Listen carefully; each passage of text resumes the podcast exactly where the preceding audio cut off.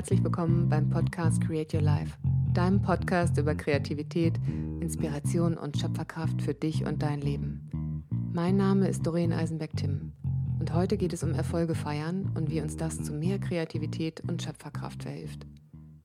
Erfolge feiern. Vorweg einmal zur Definition. Was ist eigentlich ein Erfolg?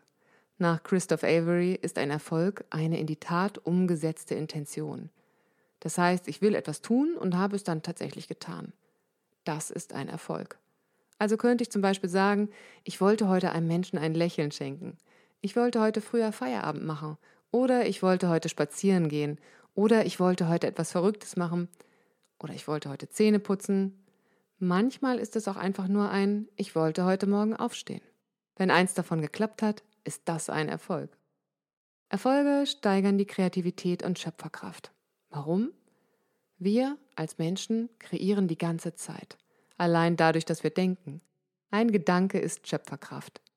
Wenn wir unsere Gedanken also auf etwas Negatives richten, kreieren wir in dem Moment nicht wirklich etwas Cooles oder Strahlendes.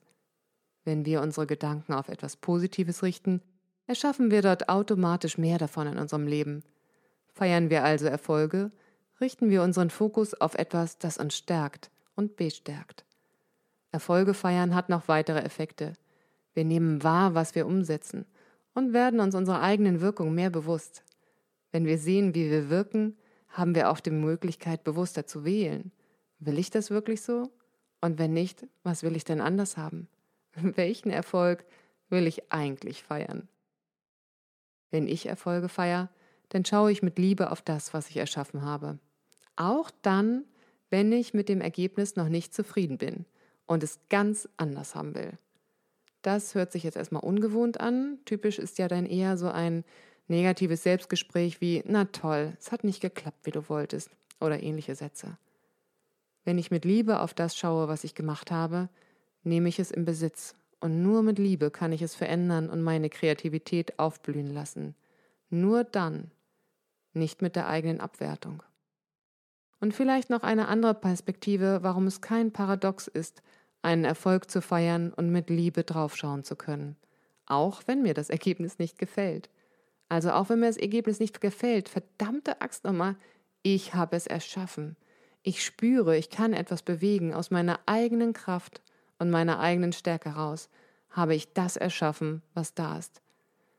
Und wenn ich diese Wirkung bzw. das Ergebnis dieses Werks oder was auch immer der Erfolg ist, wenn ich das geschafft habe, dann kann ich auch einfach etwas anderes erschaffen. Etwas, das mir besser gefällt. Ich selbst stand schon oft an dieser Stelle, in dieser Stelle dazwischen. Ich habe gesehen, was ich erschaffen habe und wollte es so nicht. Ich hatte nur keine Ahnung, wie ich es anders machen sollte. Diese Lücke von das Alte will ich nicht mehr und ich weiß noch nicht, wie das Neue gehen soll, ist erstmal da und ich müsste jetzt lügen, wenn ich diese Lücke als total angenehm empfinde. Dazu bin ich ein viel zu ungeduldiger Mensch. Und doch, dort liebevoll mit mir zu sein und mir einfach klar zu sein, was meine neue Absicht ist, hat mir immer einen kreativen Weg geöffnet.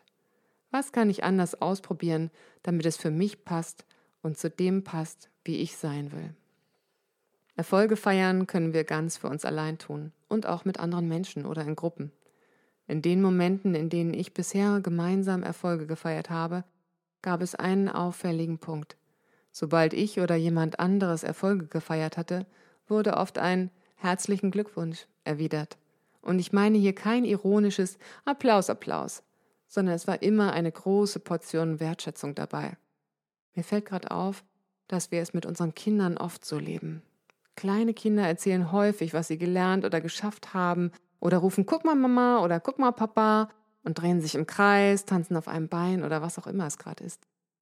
Und fast jede Mama oder jeder Papa, den ich kenne, die gucken dann zu ihrem Kind, loben es und wertschätzen und würdigen den Erfolg.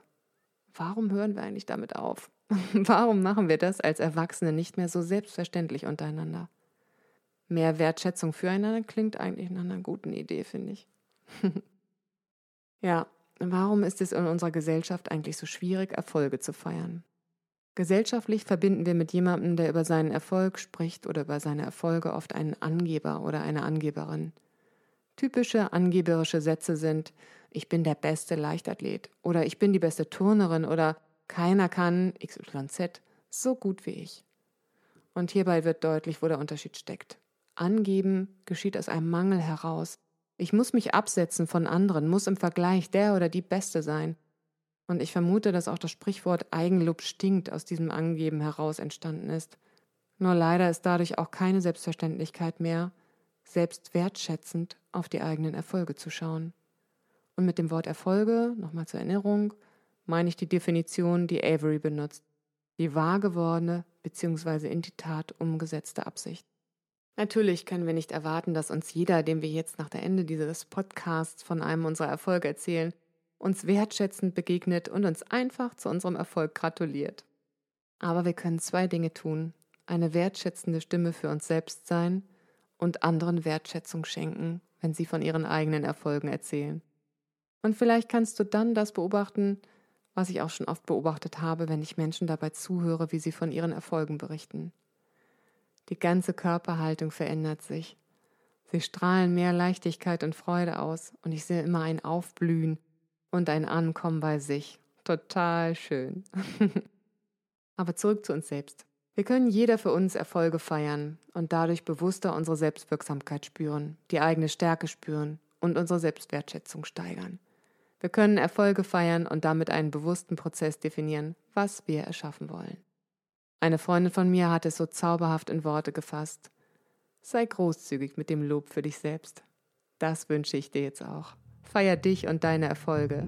Ich wünsche dir ganz viel Spaß dabei. Es gibt ein paar Menschen in meinem Leben, ohne die diese Folge, so wie sie jetzt ist, nicht entstanden wäre. Mein besonderer Dank geht dafür an Verena, Sandra, Nadine, Laura und an Tobias Schütt. Und an dich, lieber Podcasthörer und liebe Podcasthörerin. Wie schön, dass du wieder dabei warst. Ich freue mich riesig darüber.